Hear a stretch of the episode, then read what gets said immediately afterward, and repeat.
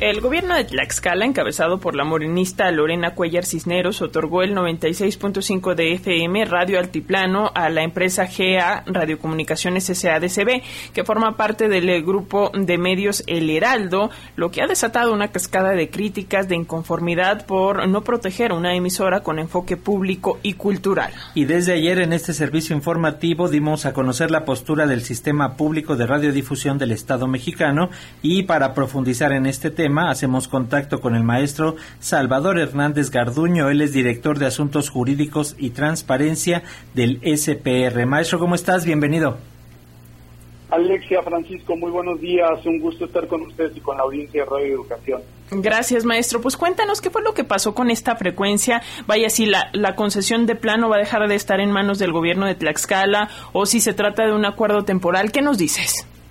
Pues mira, eh, desafortunadamente todavía no hay mucha información, ¿no? Este, este arrendamiento se da en un contexto de opacidad que, pues bueno, en nada abona este, a la ya de por sí mala noticia que consideramos es el arrendamiento de una señal que estaba en manos de un gobierno del Estado, con vocación de servicio público, con contenidos culturales y educativos, ¿no? Y por lo tanto, al no conocer los términos del acuerdo, del, del contrato de arrendamiento, pues no sabemos muy bien de qué manera va a funcionar.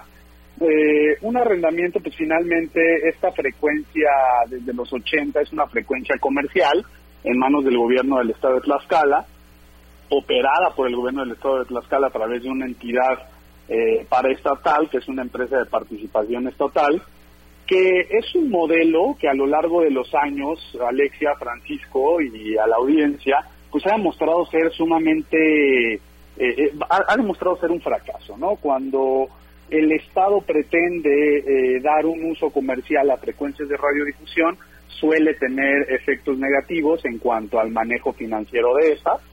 Y en este caso, en vez de buscar algunas alternativas para transitar al régimen de uso público, o la construcción de un proyecto radiofónico que permitiera eh, eh, brindar a la audiencia mejores contenidos o un enfoque muchísimo más direccionado a las características de la propia audiencia, pues el gobierno del estado de Tlaxcala lamentablemente toma la determinación más alejada del interés colectivo y la deja en manos de, de un grupo mediático como es Grupo El Heraldo, ¿no?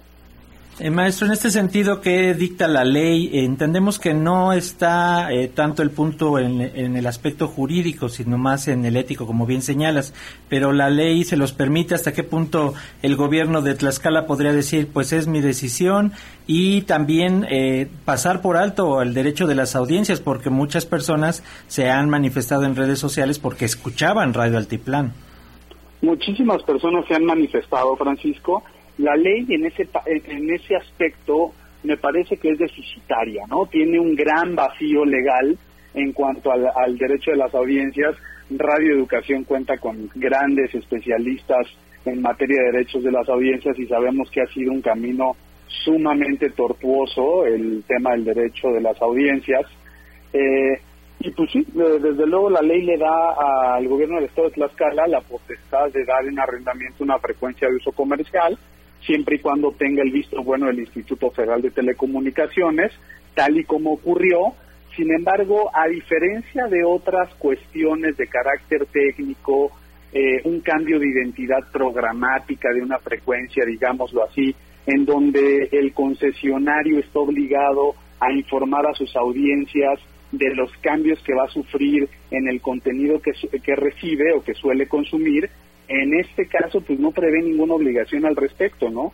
Entonces el viernes de repente Radio Altiplano anuncia que, pues bueno, ya no será Radio Altiplano, sino será una frecuencia de Grupo El Heraldo.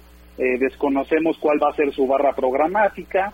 La página de internet de Radio Altiplano deja de funcionar, ¿no?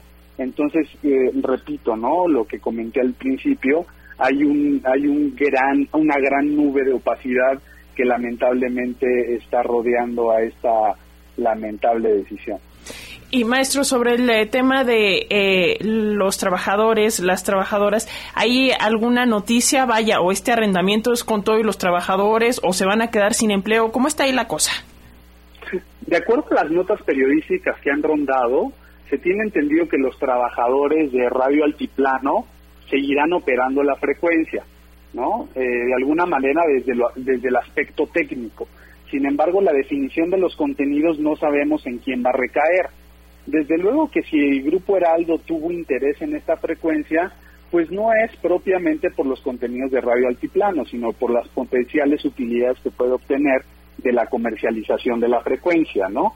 Entonces, eh, pero al mismo tiempo eh, sigue estando, pareciera, la carga de la operación y de las cuestiones técnicas regulatorias en manos del gobierno de Tlaxcala. Entonces, si empezamos a hacer la conexión de los puntos que tenemos a partir de informaciones que han circulado en redes sociales y en distintos medios de comunicación, incluso parecería que este contrato es un tanto leonino, ¿no? Maestro Salvador Hernández Garduño, ¿qué sigue el SPR? ¿Cuál va a ser su postura? ¿Qué es lo que, bueno, ya lo leíamos ayer la, postura, pero qué es lo que van a hacer a continuación?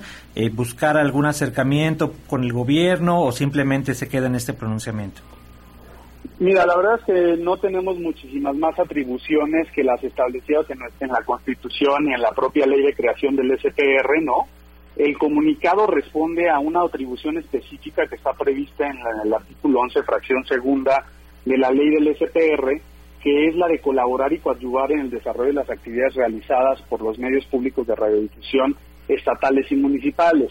Sin embargo, pues lamentablemente el SPR no es una autoridad en materia de radiodifusión pero sí tiene como finalidad coordinar y vigilar de alguna manera y apoyar y coadyuvar a que se cumplan los fines de la radiodifusión pública y los principios consagrados en el décimo transitorio de la reforma constitucional en materia de radiodifusión y telecomunicaciones de, de junio de 2013, ¿no?